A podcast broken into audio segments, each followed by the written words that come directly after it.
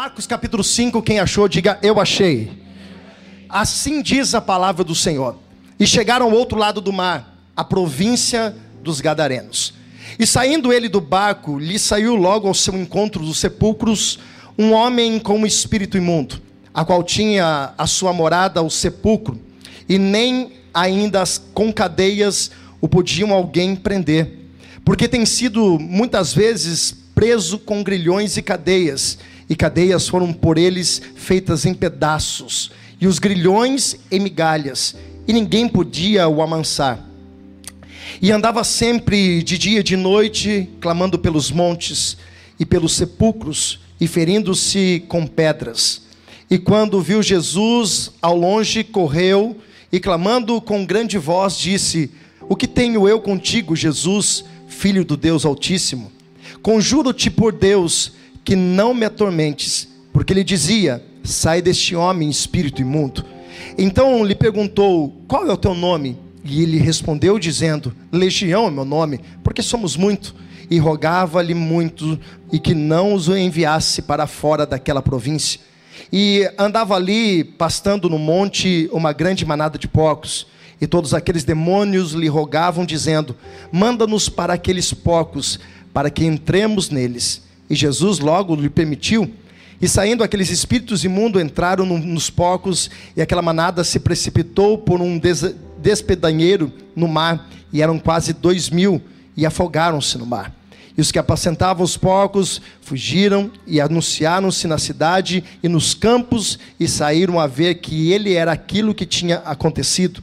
E também foram até Jesus e viram um endemoniado que tivera a legião assentado, vestido e em perfeito juízo e temeram.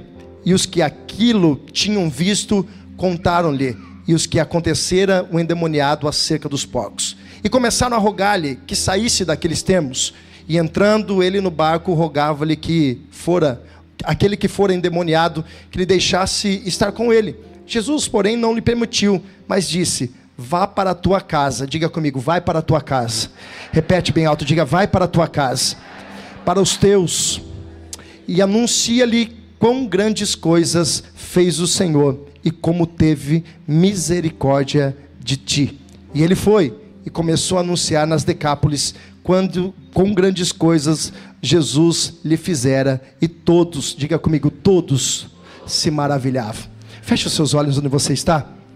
Vou pedir agora que você redobre a sua atenção, que você não perca o foco. Essa é uma palavra, ela é muito objetiva, mas ela tem um poder espiritual muito grande para tocar nos nossos corações. E se alguma coisa nos atrapalhar, com certeza nós perderemos o foco e talvez a gente saia daqui até pior do que nós entramos. E não é essa a intenção de Deus. A intenção do Espírito Santo é que nós saiamos daqui renovados e fortalecidos pela palavra. Pai, fala conosco. É a tua palavra, ela é viva, ela é eficaz. E eu oro, Deus, para que o teu Espírito tenha liberdade para fluir neste lugar de uma forma poderosa. Nós repreendemos, ó Pai, toda e qualquer obra do inimigo, ó Deus, que possa de alguma forma atrapalhar a manifestação do teu poder neste lugar. Que todo espírito de distração, todo espírito de frieza, pelo poder da autoridade do nome de Jesus, seja repreendido nessa noite, em o nome do Pai, do Filho e do Espírito Santo de Deus. E se você crê, diga amém, Jesus. Graças a Deus. Queridos, rapidamente, preciso muito da sua atenção. Eu estava orando, lendo esse texto, intercedendo pelo culto que nós estamos agora participando. E quando o Senhor me trouxe esse texto, à luz desse texto, rapidamente veio algumas coisas no meu, no meu coração que eu quero compartilhar com vocês. Uma das coisas que Deus mostrou claramente nesse texto é o poder do amor de Deus na individualidade. E eu te explico. Deus consegue enxergar em você coisas que nem você mesmo consegue enxergar. Deus consegue olhar para dentro de você. Deus consegue ver dentro de você algo tão grande, algo tão maravilhoso, que nem mesmo você, em algum momento da tua caminhada, da tua história, você conseguiu enxergar e ver isso. Ao ponto de Jesus entender, preste atenção no tamanho da força dessa palavra, de um ponto de Jesus atravessar uma tempestade, Jesus ele sair de uma cidade, ir para outra, para um propósito, para ir na direção de um homem endemoniado, cheio de demônios, e Jesus conseguiu enxergar naquele homem algo que poderia mudar a história, não somente daquela casa, mas daquela cidade, daquela Decápolis, de mais nove, dez cidades que estavam à sua volta. Esse é o poder de Deus.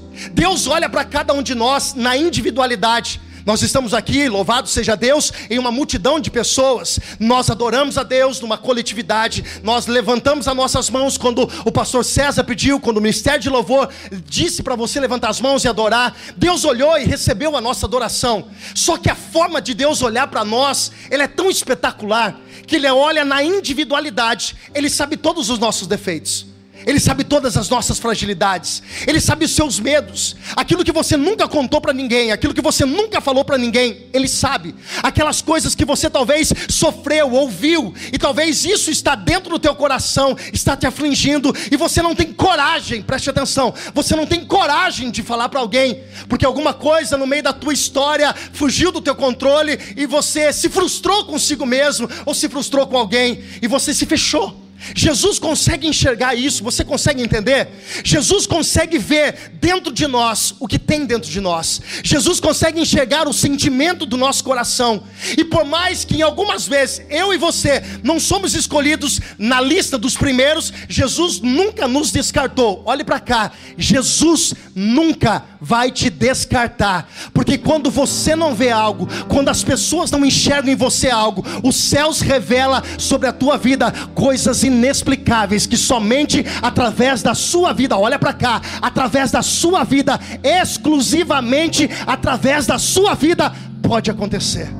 Jesus olha para alguém que a sociedade desprezou.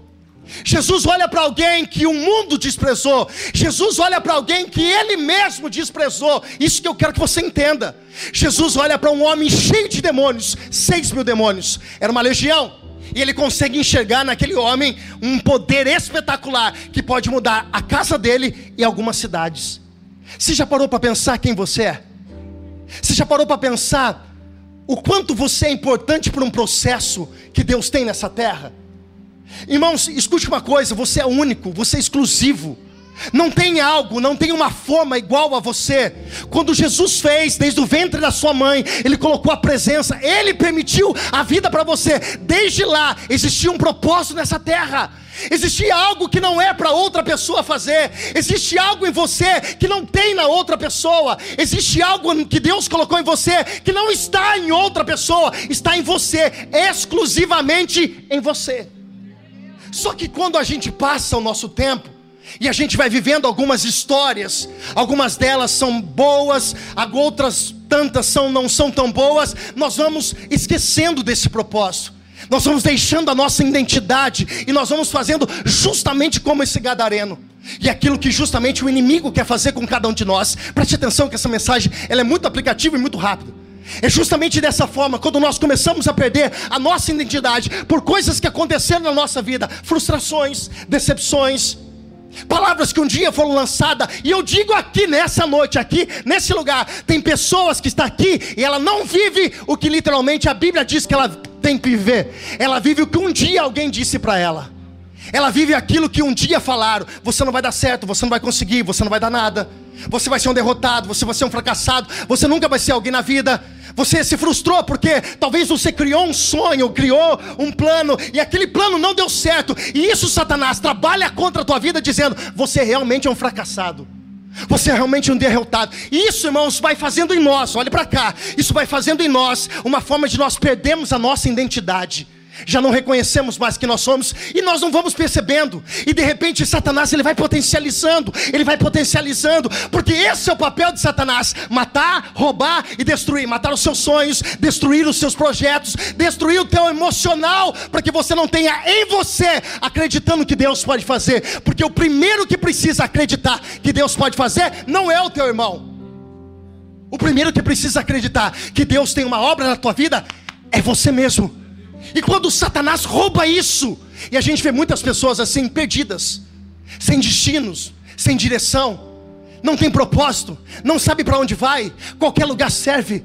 O que acontece está bom, e de repente você vai tentando colocar no lugar de Deus ou do propósito de Deus alguma coisa que satisfaça a tua própria vontade, a tua carne. É por isso que a gente vê tanta gente aí fora vazia. Pode ter carro, pode ter casa, pode ter milhões na conta, mas são pessoas vazias. Por quê? Porque o que preenche não é as coisas, o que preenche é a presença de Deus, é saber quem eu sou em Deus. E eu não sou qualquer um, eu sou filho de Deus, e todos aqueles que lhe reconhecem, Deus-lhe o poder de serem chamados filhos de Deus. Eu não estou falando com criatura nessa noite, eu não estou falando com erro da, da natureza nessa noite, eu estou falando neste lugar com homens e mulheres que lá no mundo espiritual tem uma identidade qual você é filho de Deus, você é filha de Deus. Satanás pode tentar roubar, mas nessa noite Jesus te trouxe aqui para dizer: Eu comecei uma boa obra na sua. Eita, alabassola, Preste atenção, irmãos. Olha como o mundo espiritual trabalha. Jesus está no capítulo 4, é interessante a gente compreender. Existe capítulo, versículo só para a gente nos, nós nos identificarmos perante o texto. Mas a Bíblia era uníssima, ela, ela não tinha capítulo e versículo, então para nós identificarmos, facilitar dessa forma. Mas o capítulo 4 está ligado com o capítulo 5. E o capítulo 4, Jesus está pregando sobre fé. Diga comigo, Jesus. Diga bem alto, diga Jesus. Está pregando sobre fé. Ele está ensinando os discípulos ele está falando com os discípulos, ele está dizendo: olha, a lei da semeadura, ele está dizendo sobre a, a, aquele que planta, a parábola da mostarda, do grão de mostarda, ele está dizendo sobre a parábola do semeador. Jesus está pregando sobre fé. E aí Jesus ele vai dizer, no capítulo 4, versículo 35, ele vai dizer, depois de um dia cansativo, depois de um dia de trabalho, depois de um dia que Jesus pregou quatro mensagens um dia, Domingo eu preguei, irmãos, à noite, no terceiro culto eu já estava exausto. No final do culto eu estava muito cansado. Três mensagens. Jesus pregou quatro e ainda ensinou e disse: Nós vamos atravessar do outro lado. Jesus deu uma palavra. Nós ministramos agora através da canção. Jesus deu uma palavra. E qual era essa palavra? Nós vamos atravessar. Só que preste atenção, irmãos. No meio do caminho, Jesus estava indo com seus discípulos para um lugar, a uma cidade chamada Gadara. Era uma cidade, Beto, que não era o domínio dos judeus, era o domínio dos gentios, dos ímpios. E olha para cá, preste atenção, eu quero que você entenda isso. Jesus ele pega um trajeto, Jesus ele pega um direcionamento para ir atrás de um homem endemoniado. Olha para cá, irmãos. Jesus ele muda o trajeto, ele, ele tem no coração dele o desejo, ele vai atravessar, e aqui, irmãos, preste atenção, por isso que eu digo para você: todas as vezes que você está debaixo de uma palavra, todas as vezes que você está debaixo de uma obediência e começa a ter um levantar do teu lado ou contra a tua vida, continue alegrando o teu coração. Me pergunte por quê? Me pergunta por quê, pastor? Diga por quê, pastor? Porque todas as vezes que você está na direção, na obediência de uma palavra e começa a levantar uma tempestade, é sinal, preste atenção, é sinal que o inferno já entendeu que tem bênção, tem milagre, tem transformação, tem restauração. Pastor, eu estou vivendo na obediência de Deus, mas está um levantar. Eu tenho uma notícia para alguém aqui nessa noite. Pode permanecer firme, por quê? Porque você está chegando perto do destino, da vitória, da resposta, daquilo que Deus prometeu para a tua vida. Você pode dar um glória a Deus por isso, em nome de Jesus. É por isso que você não pode desistir, irmãos. É por isso que tu não pode parar. Eu disse isso no domingo, olhe para cá. Todas as vezes que você desiste do teu propósito, quando alguma coisa deu errado, você está dizendo: Satanás tem mais poder na minha vida do que Deus. É forte. E o irmão do forte nem está aqui hoje. É forte demais isso. Todas as vezes que você para no meio de uma luta, irmão, você está dizendo: é, a palavra do inimigo tem mais poder do que a palavra de Deus na minha vida. Vou dizer de novo: toda vez que você desiste no meio de uma batalha, se você está na direção de Deus, irmãos, por mais que se levante em tempestade, por mais que se levante em dias maus, eu não sei o que pode acontecer, mas eu não vivo por aquilo que eu vejo. Eu, eu e você, sei, sei mais alguém, levanta a mão e toma posse, mas eu não vivo por aquilo que eu vejo, eu vivo pela fé, e os meus olhos já estão dizendo, vendo que o Senhor já entregou a resposta que eu preciso. Eu preciso dizer para alguém aqui hoje Eu preciso dizer para você hoje que está debaixo de uma palavra, e o inimigo tem se levantado, o temporal tem se levantado, vendaval tem se levantado. Aguenta firme nesse processo, porque tem uma palavra, você vai chegar do outro lado, e do outro lado tem resposta de Deus para a sua vida. Todas as vezes que você está no caminho, irmãos, o inimigo vai tentar de alguma forma. Todas as vezes que você está debaixo de uma palavra, Satanás vai tentar colocar em você, no meio do caminho, um momento de dúvida, de temporal, para que você retroceda. Só que a pergunta que eu faço para você, a Bíblia diz que eles estavam no meio do caminho, diga no meio do caminho. Não, diga em voz alta para você entender, diga no meio do caminho. Aí eu te pergunto, qual é a distância deles chegarem no final? Era a mesma ou diferente daquelas que eles já chegaram até onde eles estavam? Era igual. A mesma distância que tem para você retroceder e voltar para trás é a mesma distância que tem para você continuar, irmãos. Só que às vezes nós retrocedemos por quê? Porque atrás nós já olhamos o caminho, já sabemos o que tem. Só que na frente ainda nós não enxergamos. E é por isso que eu vou dizer de novo, Rodolfo, que a nossa vida não é por aquilo que nós vemos. A nossa vida vive pela fé. Eu estou falando para alguém aqui hoje. Você está no meio de um processo. O inimigo está se levantando. E tem pessoas que entrou aqui dizendo: Eu vou desistir, porque eu não vou orar mais. Comecei a orar debaixo de uma palavra. Deus disse que ia restaurar meu casamento. Deus disse que ia libertar meu filho. Deus disse que ia abrir aquela porta. E quando eu estou aqui agora, o que está acontecendo? Está tudo ao contrário, está tudo um vendaval. Eu estou uma palavra para a tua vida, meu querido. Deixa eu dizer para você, em nome de Jesus, pode continuar, porque o Senhor que prometeu que você vai chegar do outro lado, Ele garante, Ele garante. Eu vou dizer de novo até você dar um glória a Deus. Deus garante o que Ele prometeu. Eu vou dizer até você dar um glória a Deus. Deus garante aquilo que Ele aleluia! Olha para cá, pode aplaudir. Chegaram do outro lado. Chegaram na província de um gadareno. Jesus saiu do barco. Jesus saiu do barco. Irmãos, o barco, nós precisamos entender que para Jesus era um lugar que ele era acostumado, Marquinhos. Ele era habituado, porque Jesus escolheu o barco também como púlpitos na sua caminhada. Quando não tinha barco, Jesus chamava um, dizia: Me empresta o barco. Jesus sempre usou o barco. O barco é um lugar de comodismo, lugar habituado, um lugar fácil, um lugar seguro. Mas a Bíblia diz que Jesus sai de um lugar de comodismo. Jesus sai do lugar onde ele está acostumado.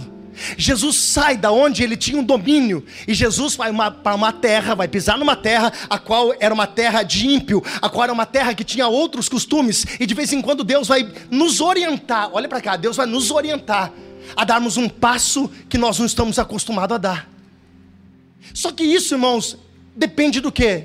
De nós crermos, de nós confiarmos, de nós acreditarmos.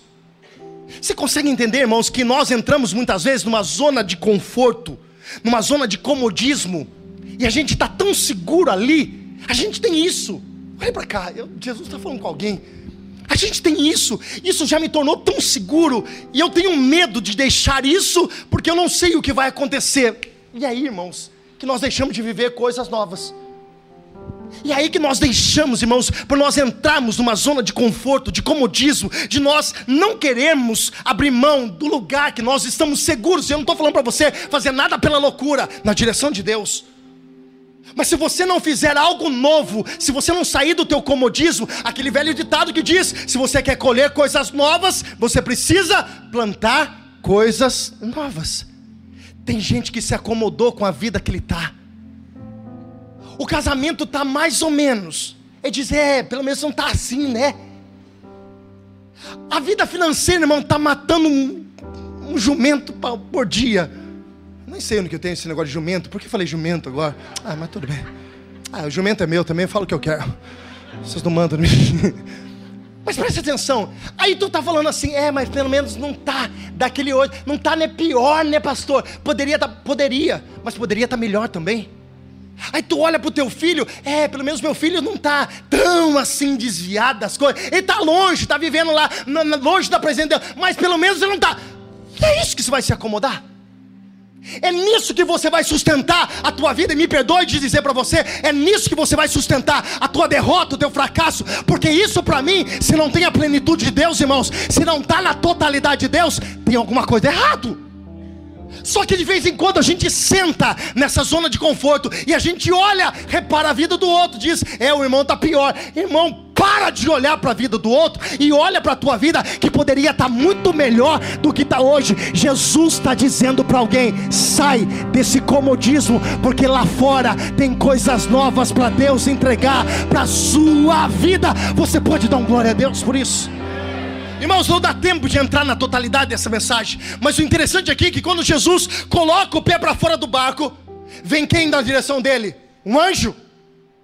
Vem um anjo voando, um querubim, um serafim com brasas na mão, e disse: Senhor Jesus, uau, o senhor é o cara. Veio quem?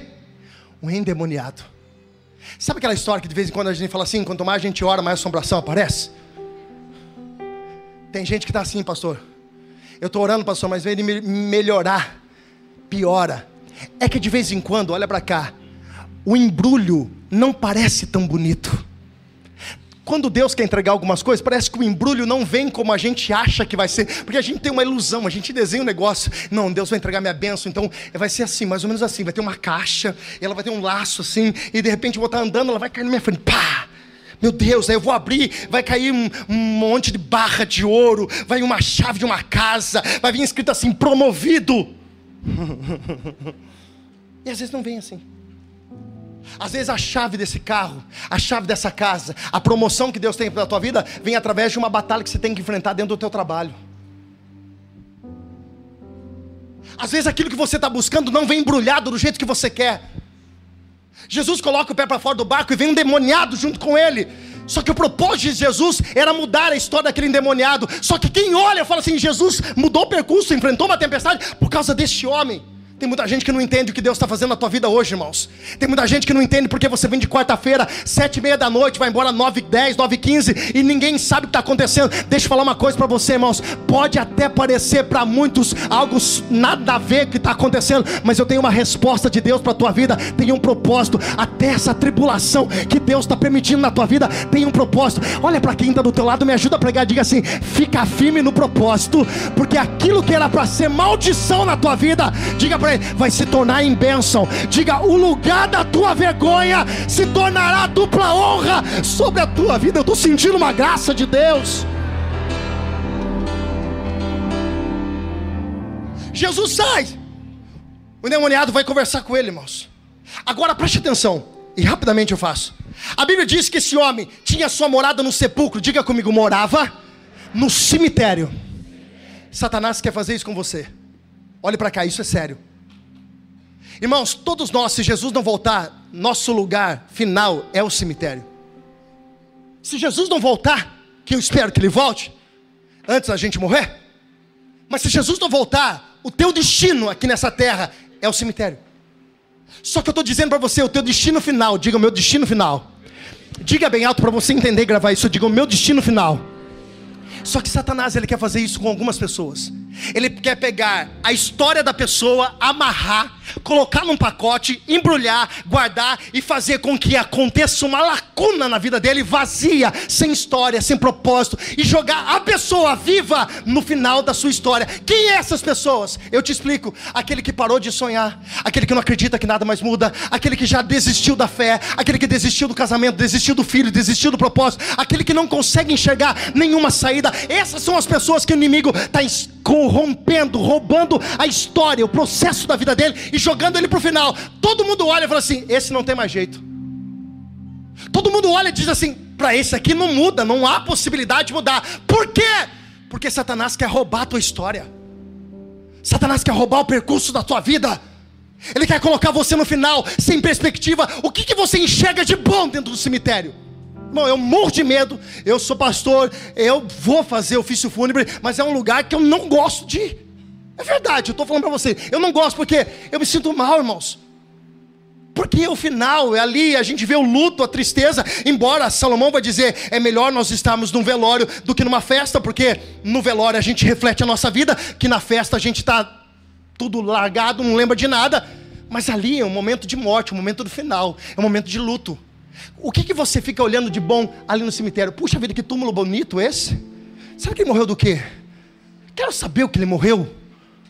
Eu quero dizer para você, irmãos, que Satanás, se você não acordar, ele vai roubar a tua história, ele vai te jogar no final do percurso, ele vai dizer para você: não tem nada para acontecer na tua vida. Olha para cá, que isso é muito sério. Se você não acordar, se você não despertar, Satanás vai pegar a tua história, vai jogar no final do percurso, vai fazer você enxergar que não existe vida, não existe propósito, não existe alegria, não existe história, não existe nada. Pensa no tabuleiro agora, pensa no tabuleiro, aquilo que joga a dama, pensa aqui no tabuleiro. Imagine uma mão feia, horrível, não mão, uma mão feia mesmo, mas mexendo no tabuleiro jogando lá no final. É isso que Satanás quer fazer na vida de muitas pessoas. Pegar a história daqui e colocar no final da história, sem olhar para você e dizer: não vai mudar, deixa mais um dia acontecer, deixa mais uma história acontecer. Eu estou aqui com uma palavra de vida para o teu coração nessa noite. Eu vim aqui para dizer que se o Satanás colocou a mão nesse tabuleiro, as mãos de Jesus estão sobre a mão dele, arrancando a mão dele e dizendo: Não, não, não, não, não. Eu tenho uma história, eu tenho coisas para fazer. Levante as suas mãos que eu quero profetizar.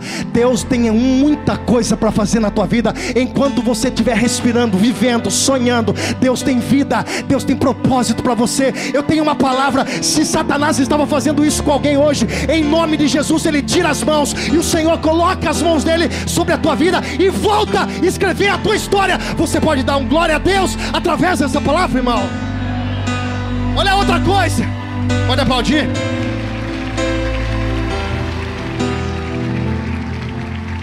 A Bíblia diz que ele fazia das cadeias que tentava prender, ele destruía.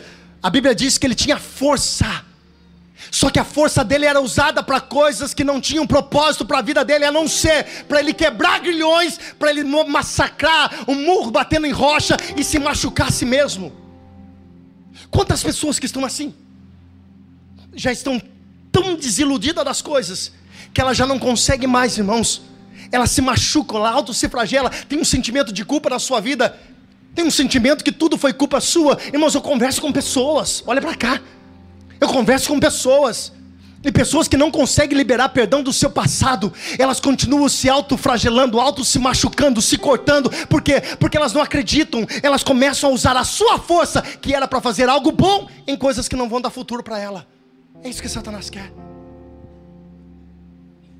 Tem alguém aqui? Levanta a mão e diga glória a Deus. Quer ver outra coisa?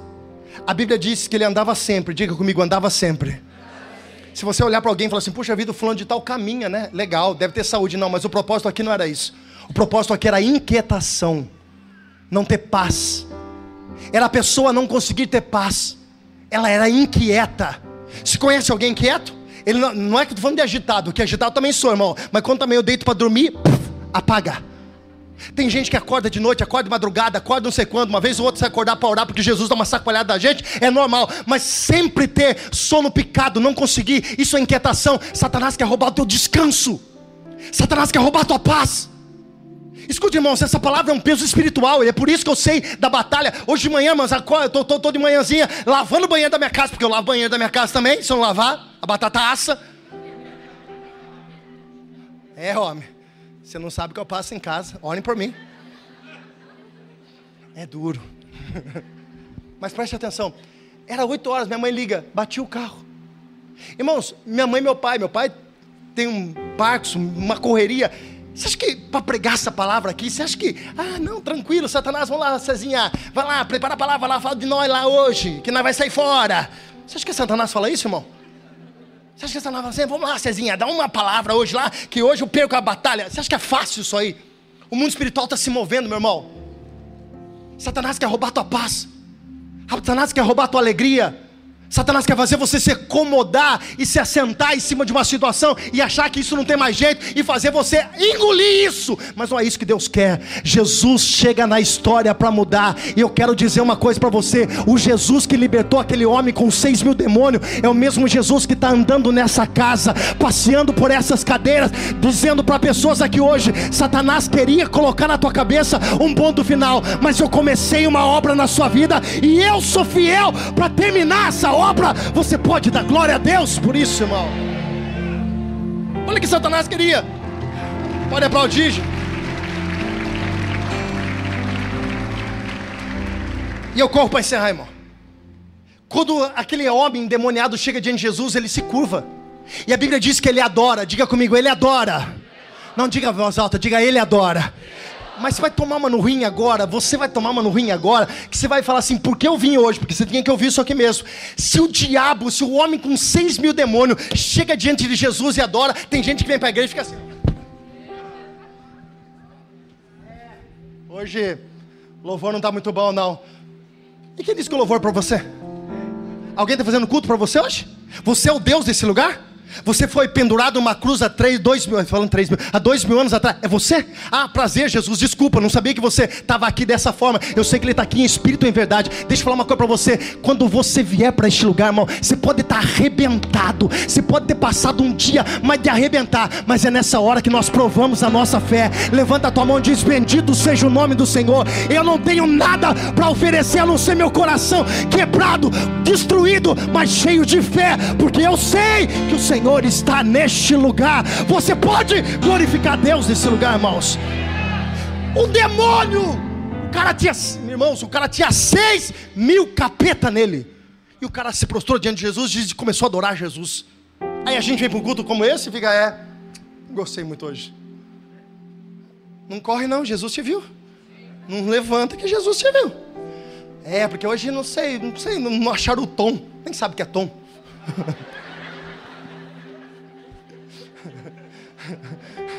O que é Tom mesmo? É daquela dupla Tom Jerry. Quando ele chega diante de Jesus, a Bíblia diz: sai deste homem. E aí, irmãos, a Bíblia vai dizer no versículo 9 que Jesus faz uma pergunta para ele: Qual é o seu nome? Irmãos, olha para cá. Satanás trabalha na área da intimidação. Diga comigo, Satanás Ai, pastor, mas eu vou falar esse nome? fala assim, então, fala assim, então, fala é o chifrudo.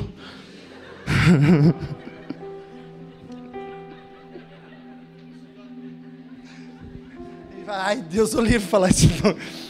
Diga, diga, diga, diga. O chifrudo trabalha na área da intimidação. Como assim, pastor? Qual era a intenção deste homem dizer, esses demônios dizer para Jesus que ele era uma legião? Naqueles dias, irmãos, preste atenção, rapidamente eu vou encerrar aqui porque tem muito contexto, então vai virar uma vigília isso aqui. Eu sei que você pensou, está amarrado em nome de Jesus.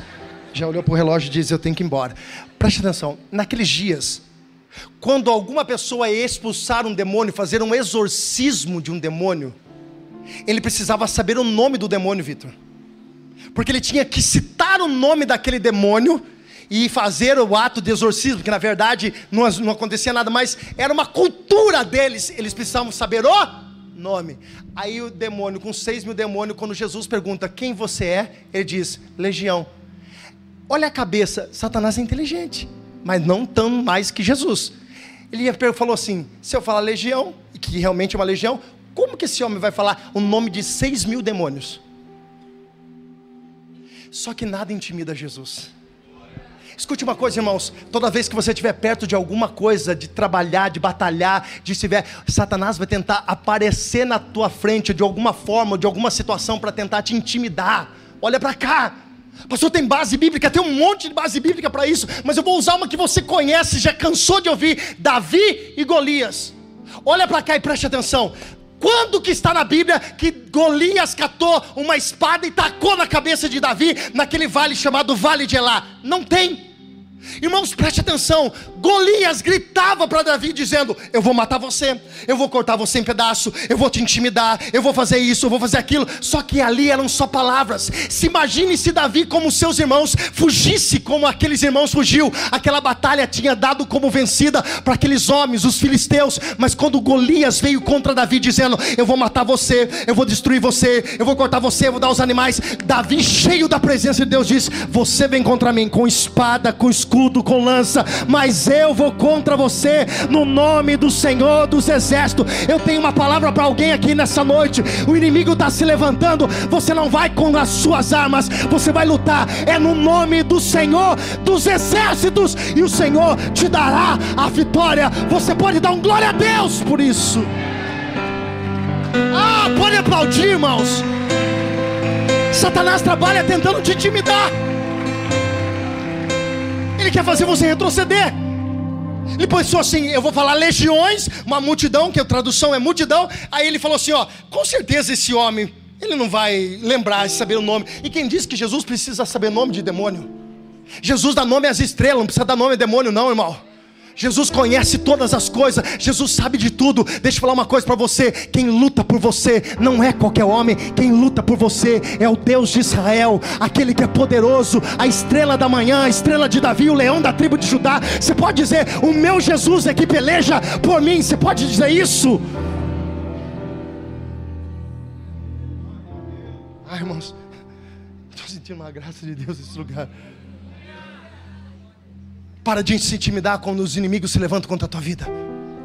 Para de voltar para trás quando você vem no meio de uma batalha e o inimigo começa a dizer: não vai dar certo, você não vai conseguir. Não, não, não. Nós não estamos lutando pela nossa força e é muito claro você entender isso. Nós não estamos lutando pelo aquilo que nós achamos. Nós não estamos lutando por um pedaço de papel aonde tem uma bela história contada de eu era uma vez. Não, nós estamos lutando por aquele que na verdade está lutando por nós. É aquele que venceu todas as batalhas e até hoje ele não perdeu. E tem uma notícia para você: não é a sua batalha que ele vai perder. Se você está com Cristo, maior aquele que está em nós do que aquele que está no mundo. Se coloque em pé. Preste atenção, e eu termino aqui. Jesus dá uma ordem para ele. Jesus vai dizer: sai deste homem e não volte nunca mais. Olhe para cá e preste atenção. Os demônios fazem um pedido para ele. Os demônios dizem o seguinte, Alessandro: Deixa a gente entrar nessa manada de porcos. Olhe para cá, irmãos, olhe para cá, entenda isso. Fazendo uma conta, não é lógica, mas é só para a gente entender. Se existia dois mil porcos naquele lugar, existia uma legião de seis mil demônios, nós dividindo facilmente, pelo menos três demônios para cada porcos. Agora, qual a intenção de Jesus deixar? Preste atenção, pastor, Jesus deixou tem gente que olha esse texto e interpreta e diz assim: Nossa, Jesus atendeu uma ordem dos demônios. Quem disse isso? Por que Jesus permitiu? Diga comigo, por que Jesus permitiu? Olhe para cá. Eu vou explicar para você rapidinho, você vai entender. Aquele homem era um foco de uma vergonha. Lígia, aquele homem era a escória da sociedade, a pior criatura. Todo mundo olhava para aquele homem e via, ele era a escória, era o pior, não existia alguém pior naquela região do que aquele homem, porque ele é citado na, na história do Gadareno, se referindo justamente para ele ter um capítulo do, do, do 1 ao 20 dizendo só desse homem. Ele era uma referência de derrota. Como que Jesus, e eu quero que você entenda isso, poderia mostrar para aqueles homens que estavam condenando ele que aquele homem agora estava transformado? Preste atenção. Eu tenho um pano aqui na minha mão. Todo mundo está vendo esse pano? Quem está vendo esse pano? Quem não está vendo, vou orar por você agora, irmão. Está vendo? Quem está vendo, levanta a mão e diga: Eu estou vendo, pastor. Se eu fizer assim com esse pano, aonde seu olho foi? No pano. O que, que Jesus estava dizendo? Eu estou tirando o foco dele. Eu estou mostrando que agora aquelas forças das trevas não está mais nele o que Jesus estava dizendo ali e o que Jesus diz para nós hoje é simples. Jesus está nos ensinando que Ele tem o um poder para transformar toda e qualquer situação, e eu quero que você entenda algo aqui. Jesus muitas vezes permite ou deixa, ou nós mesmo entramos em algumas batalhas, em algumas áreas, em algumas situações totalmente desconfortáveis, e nós passamos a ser um foco de derrota. As pessoas olham para nós em algumas áreas, ou já olhou um dia, ou já aconteceu um dia, em alguma coisa, dizendo: Olha, isso é a referência de algo que não deu certo. Aí Jesus tira o foco, e Jesus agora quer mostrar que aquele homem, que um dia a sociedade, até ele mesmo não acreditava nele, Jesus é poderoso para transformar toda essa situação. E este homem, preste atenção, este homem passa a ser um missionário naquele lugar, aonde através da vida dele, preste atenção, se você não dá glória a Deus, você está muito gelado, que através da vida dele, a casa, a família, as cidades à sua volta iam ser transformadas. Você entendeu porque Satanás quer investir tanto contra a sua vida? Agora preste atenção, irmãos, preste atenção e olhe para cá. Se três demônios e um porco. Um porco não aguentou com três demônios. Aquele homem lutou contra a sua vida, com toda essa situação. Pensa comigo: aqueles porcos se jogaram um penhasco, se jogaram uma ribanceira, caíram dentro do mar e morreram. A intenção daquele inimigo, daquele demônio, daqueles, daquela legião, era literalmente fazer com aquele homem o que aconteceu com os porcos. Só que preste atenção, irmãos.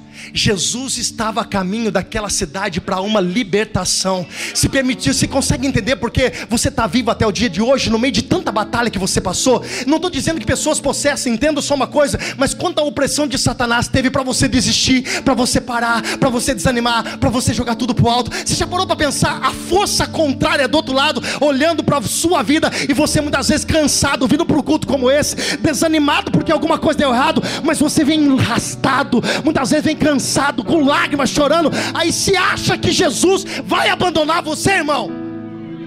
Você acha que Jesus vai deixar você de lado e dizer, é, não tenho nada a ver com ele? Não, irmão. Olha para o irmão do lado e diga: Jesus tem um compromisso com você. Ah, não, irmãos, desse jeito, mas pelo amor de Deus, diga bem alto: diga, Jesus tem um compromisso com você. Posso falar uma coisa para você? E eu encerro aqui para a gente orar. Você sabe que o diabo mais deseja, que desejou, desejava, desejou, sei lá o que eu vou falar agora, você vai entender. É que você nem vivo estivesse. Ou que você tivesse desistido em algum momento do propósito de Deus da tua vida. Você já parou para pensar quantas coisas você venceu? Você já consegue imaginar quantos livramentos o Senhor te deu? Você consegue imaginar quantas coisas o Senhor te livrou para você estar aqui hoje? E você acha que Jesus vai desistir de você agora?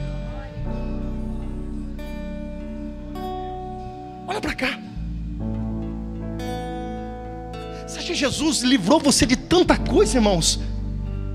De tanta armadilha de Satanás. Quantas vezes Satanás se reuniu no inferno dizendo: Nós vamos acabar com a vida desse fulano. Você está aqui, ó. Você está vivo e o Senhor tem uma obra para fazer na sua vida. Ei, ei, ei, ei. Jesus tem uma obra para fazer na sua vida. Eu vou dizer de novo: Jesus tem uma obra para fazer na sua vida. Satanás não quer que você entenda, mas eu estou aqui para dizer: tem uma obra para completar na sua vida, em nome de Jesus. O problema é esse. Se você atende isso no teu coração e continua ou se você desiste. Ou se você continua como aquele gadareno, se automutilando, achando que você é culpado de situações que aconteceram há 10, 15, 20, 30 anos da sua vida. Pessoas que remoem situações que já aconteceram e você fica remoendo, remoendo. Ah, mas falaram isso, aconteceu aquilo. Ah, mas um dia eu precisei de fulano de tal, fulano de tal, eu ajudei ele, ele não estendeu a mão para mim. E daí, fulano de tal, irmão, a sua fé não está nele. Sai daí. Vai ficar nessa lamentação. Vai ficar nesse muro, muro lamentação, vou eu lá em Israel, irmão. Vou botar a testa lá e vou orar pela igreja do Evangelho Quadrangular Morumbi. Vou interceder pela sua vida, vou profetizar sobre a tua vida. Mas a sua vida não pode ser um muro de lamentações. Ah, porque sabe o que, que é? Aconteceu isso no meu passado. Ah, eu perdi alguém muito querido. Aconteceu. Amém, irmãos, aconteceu. E aí, vai parar? Vai ficar no sepulcro? Vai ficar esperando a vida te levar? É isso? Ou tu se posiciona, irmãos? Ou a tua história ela é determinada. Nós falamos esses dias atrás. Se você pendurar a tua harpa, que você está dizendo que a harpa é o lugar de você tocar. A harpa, o salmista vai dizer, e nós penduramos as nossas harpas no salgueiro. Eles estavam dizendo, eu desisti. E quem não pendura, quem pendura a harpa, irmão, alguém vai tocar a sua harpa, alguém vai contar a tua história, alguém vai determinar como acontece a sua vida. E aí tu não pode reclamar da música, não. Se você não toca, não reclame da música. Tá aí você, irmãos. Vai ficar até quando? Olhando para situações que não deram certo na tua vida e ficar lamentando, chorando o leite que derramou? Ei, psiu, olha para cá, eu vou encerrar agora. Mas eu preciso falar isso para você hoje. Você está disposto hoje a sair do final, aonde não foi Deus que colocou você lá? Você está disposto hoje a aceitar um processo? Porque aquele homem, ele foi totalmente liberto, ele foi totalmente transformado. E tem que querer, irmãos, tem que aceitar. E isso eu quero falar para alguém aqui hoje. Ou você continua vivendo as lamentações da sua vida, ou você diz para aquele tabuleiro, a qual um dia o inimigo tentou com você colocar no final. Tem gente que não está no final, mas já estava caminhando. É, não tem jeito mesmo. Eu vou aceitando, vou aceitando. Não, a mão do Senhor está sobre esse tabuleiro hoje, chamada a sua vida, e para pegando essa peça chamada você e está dizendo: Não, volta para cá, porque ainda tenho muita coisa. Ah, eu estou dizendo isso, eu estou sentindo no mundo espiritual cadeias, grilhões, correntes quebrando, porque Deus está neste lugar, irmão. Eu preciso orar por alguém aqui hoje, rapidamente.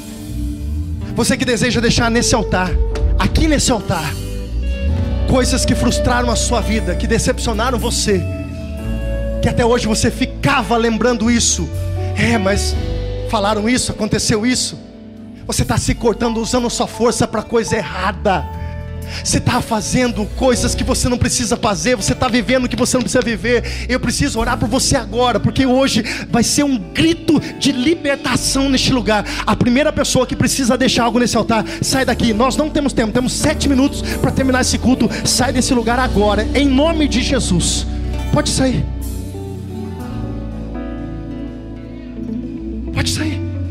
Baixa a luz da igreja, baixa a luz da igreja, baixa a luz da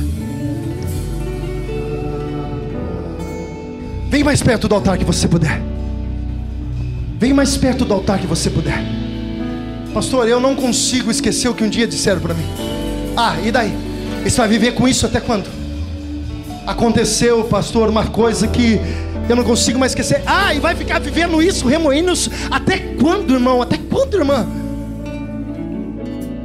Quando você vai ficar lamentando isso?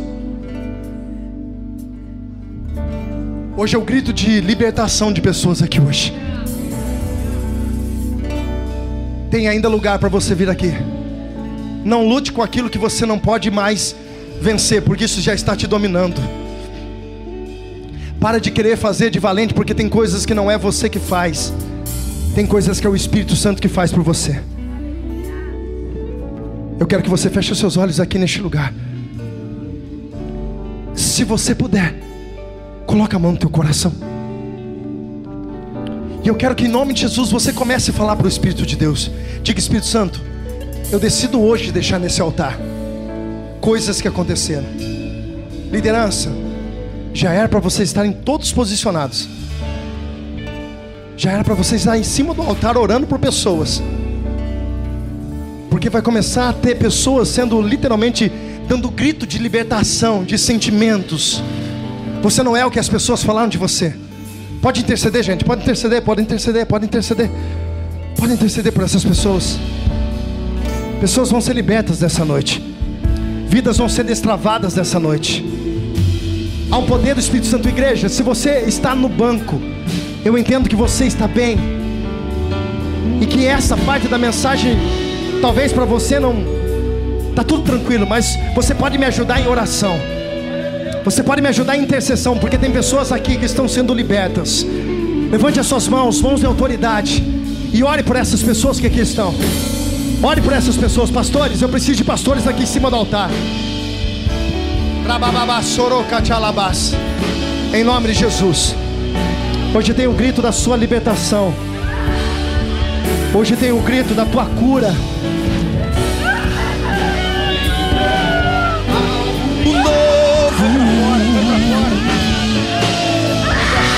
Eu quero viver algo novo. Faz meu coração ater de novo, fazendo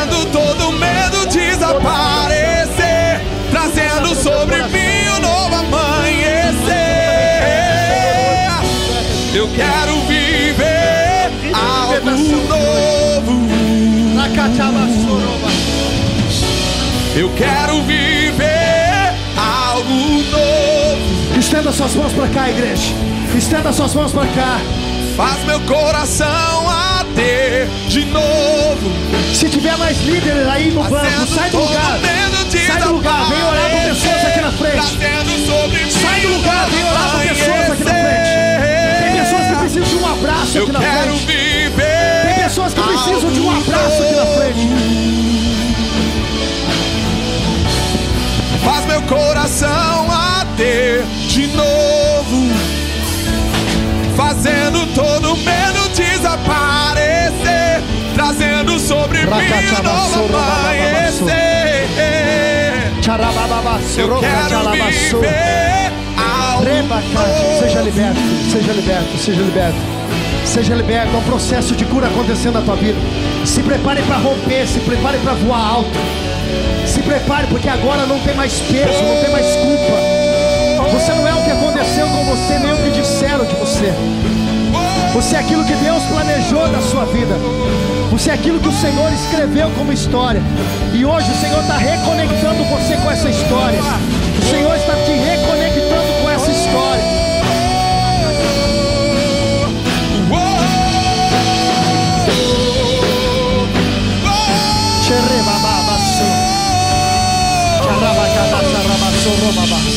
Santo Espírito desce como fogo. Santo Espírito desce como fogo. Incendeia, incendeia. Santo Espírito desce como fogo. Santo Espírito desce como fogo. Incendeia, incendeia, incendeia. Poder de restauração sobre a tua vida nessa noite. Santo Espírito Há um poder de restauração sobre a tua vida nessa noite. Santo Espírito desce como fogo. Incendeia, incendeia. Santo Espírito desce como fogo. Levante as suas mãos. Levante as suas mãos e diga isso.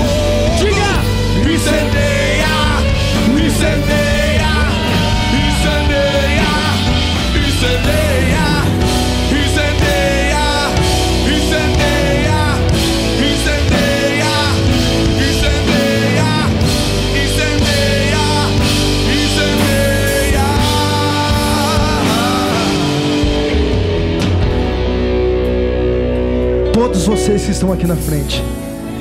Eu queria que vocês fizessem assim com as mãos de vocês. Parece simples, mas eu queria que você olhasse para as tuas mãos agora. E tudo aquilo que você orou, deixando nesse altar, eu queria que você olhasse como se estivesse nas tuas mãos. As palavras que lançaram contra a tua vida, as frustrações, as decepções, as traições, coisas que você fez e você sabe que há um peso na tua consciência tão grande, tão grande, que você não consegue se perdoar. Mas tem muitas coisas que colocaram um peso em você que você nem tinha. Eu quero que você coloque nas tuas mãos. Eu quero que você coloque nas tuas mãos. Diga: Jesus está tudo aqui. Jesus está tudo aqui. E você vai falar assim: Espírito Santo, eu estou deixando hoje nesse altar. Para nunca mais, eu quero que você fale isso, para nunca mais, para nunca mais, nunca mais isso voltar na minha vida. Nunca mais, nunca mais, nunca mais. Você entendeu? Nunca mais. Isso não tem mais poder na sua vida. Isso não faz mais parte da sua vida. Se prepare para viver coisas novas em nome de Jesus. Estou falando isso em nome de Jesus. Você vai viver coisas novas. Não pega de volta isso não. Não pega mais. Não pega mais. Eu quero que você agora, em nome de Jesus, diga: Jesus, eu estou deixando nesse altar. Diga em voz alta: diga, Jesus, estou deixando nesse altar. Tudo aquilo que me atrapalhava, que me prendia, que me aprisionava, eu estou declarando nessa noite que, pelo poder da tua palavra, eu estou sendo liberto, curado, transformado, restaurado. Que a alegria do teu espírito. Eu estou falando com pessoas aqui que viviam uma alegria de fachada mostrava um sorriso, mas era um sorriso vazio, porque o coração estava cheio de tristeza. Você vai começar a sorrir de verdade. A alegria do Espírito Santo vai voltar para tua casa. A alegria do Espírito Santo vai voltar para tua família. Você vai liberar esse perdão que você vai deixar hoje essa mágoa de um pai, de uma mãe nesse altar. Porque seu pai fez para o seu irmão o que não fez por você, sua mãe fez para sua irmã o que não fez por você. Você vai deixar nesse altar, porque a partir de hoje começa uma nova história na sua vida. Eu abençoo a tua vida, eu libero sobre a tua vida um tempo novo, um tempo de renovo. Se prepare, porque o Senhor tem preparado coisas novas, como a vida desse homem gadareno, que era uma vida a qual não se compara com a nossa, mas uma vida destruída, uma vida defasada, uma vida sem propósito Cristo, Deus fez deles um novo homem, há um novo recomeço sobre a vida daqueles que hoje decidem deixar nesse altar tudo aquilo que travava. Você pode deixar, deixa no altar, deixa no altar. Fala, Jesus está aqui, ó. Eu não quero mais isso para minha vida, em nome de Jesus. E agora você pode aplaudir, glorificar, exaltar o Senhor nesse lugar. Aleluia.